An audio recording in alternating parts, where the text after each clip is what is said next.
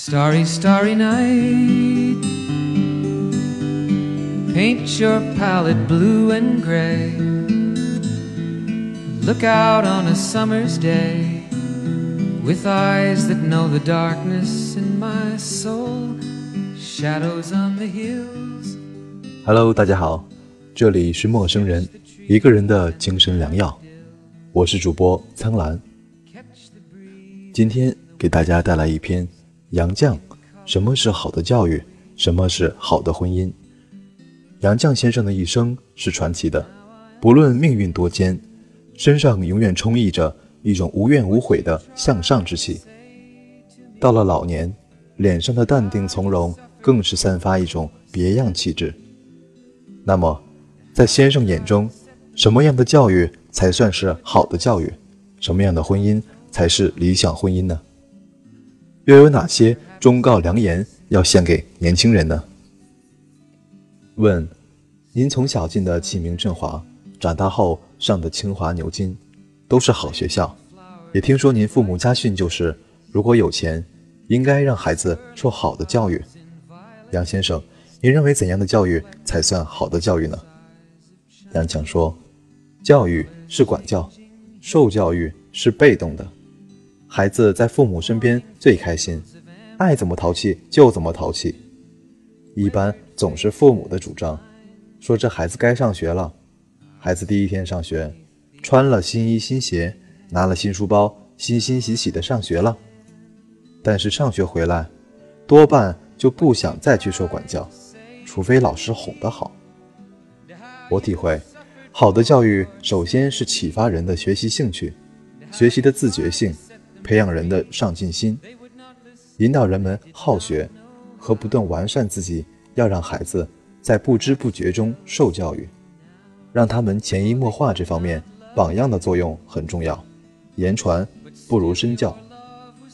我自己就是受父母师长的影响，由淘气转向好学的爸爸，说话入情入理，出口成章，申报评论一篇接一篇，浩气冲天，掷地有声。我佩服又好奇，请教秘诀。爸爸说。哪有什么秘诀？多读书，读好书罢了。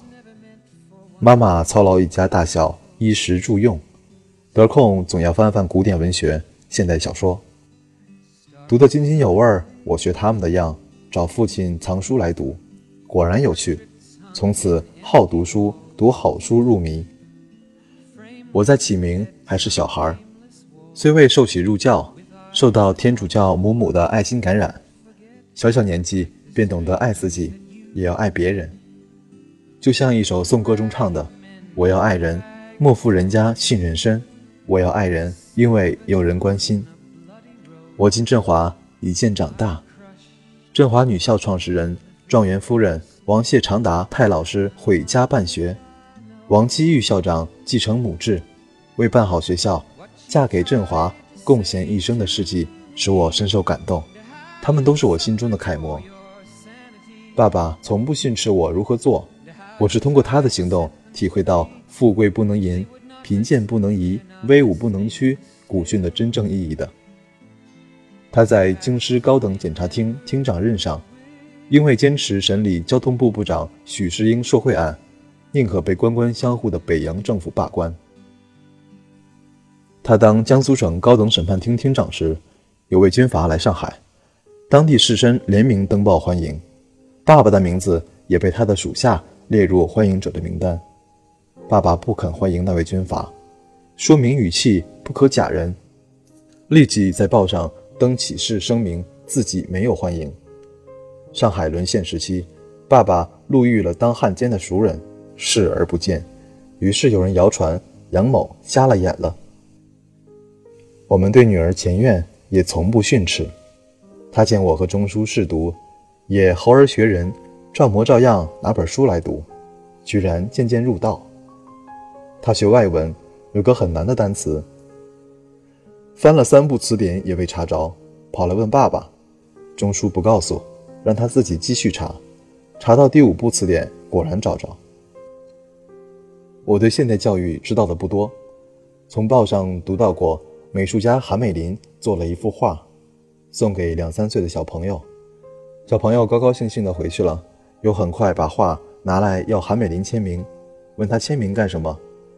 小孩子说：“您签了名，这画才值钱。”可惜呀，这么小的孩子已受到社会不良风气的影响，价值观的教育难道不应引起注意吗？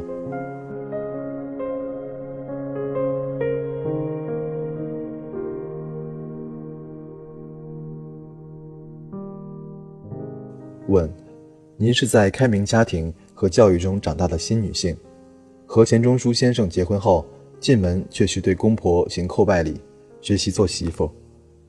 连老普先生都心疼自己花这么多心血培养的宝贝女儿，在钱家做不花钱的老妈子。杨先生，这个转换的动力来自哪里？您可有什么良言贡献给备受困扰的现代婚姻？杨绛，我由宽裕的娘家嫁到寒素的钱家做媳妇，从旧俗行旧礼，一点没有下嫁的感觉。叩拜不过跪一下，礼节而已，和鞠躬没多大分别。如果男女双方计较这类细节，那么趁早打听清楚彼此的家庭状况，不合适不要结婚。抗战时期在上海生活艰难。从大小姐到老妈子，对我来说，角色变化而已，很自然，并不感觉委屈。为什么？因为爱，出于对丈夫的爱，我爱丈夫胜过自己。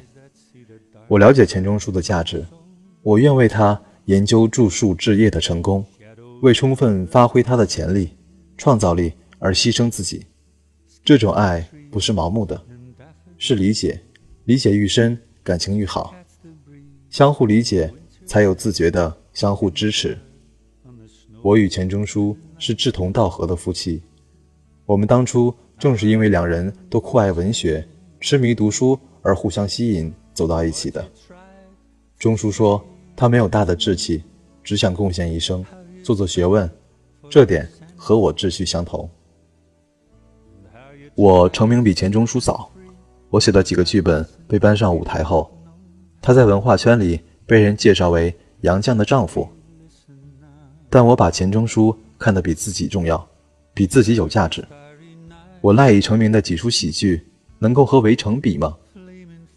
所以他说想写一部长篇小说，我不仅赞成，还很高兴。我要他减少教课钟点，致力写作。为节省开销，我辞掉女佣，做灶下婢。是心甘情愿的。握笔的手粗干粗活，免不了伤痕累累。一会儿劈柴，木刺扎进了皮肉；一会儿又烫起了泡。不过吃苦中，倒也学会了不少本领，使我很自豪。钱钟书知我爱面子，大家闺秀第一次挎个菜篮子出门，有点难为情，特陪我同去小菜场。两人有说有笑买了菜，也见识到社会一角的众生百相。他怕我太劳累，自己关上卫生间的门，悄悄洗衣服，当然洗得一塌糊涂，通通得重洗。他的提起让我感动。诗人辛迪说：“钱钟书有预期癖。”钟书的确欣赏我，不论是生活操劳或是翻译写作，对我的鼓励很大，也是爱情的基础。同样。我对钱钟书的作品也很关心熟悉。一九八九年，黄蜀芹要把他的《围城》搬上银幕，来我家讨论如何突出主题。我觉得应表达《围城》的主要内涵，立即写了两句话给他，那就是围在城里的人想逃出来，城外的人想冲进去。对婚姻也罢，职业也罢，人生的愿望大多如此。意思是《围城》的含义。不仅指方鸿渐的婚姻，更泛指人性中某些可悲的因素，就是对自己处境的不满。钱钟书很赞同我的概括和解析，觉得这个关键词识获我心。我是一位老人，竟说些老话。对于时代，我是落伍者，没有什么良言贡献给现代婚姻，只是在物质至上的时代潮流下，想提醒年轻的朋友，男女结合。最最重要的是感情，双方互相理解的程度。理解深的才能互相欣赏、吸引、支持和鼓励，两情相悦。我以为，夫妻间最重要的是朋友关系，即使不能做知心的朋友，也该是能做得伴侣的朋友或互相尊重的伴侣。门当户对及其他并不重要。as you. Starry, starry night, portraits hung in empty halls, frameless heads on nameless walls, with eyes that see the world and can't forget.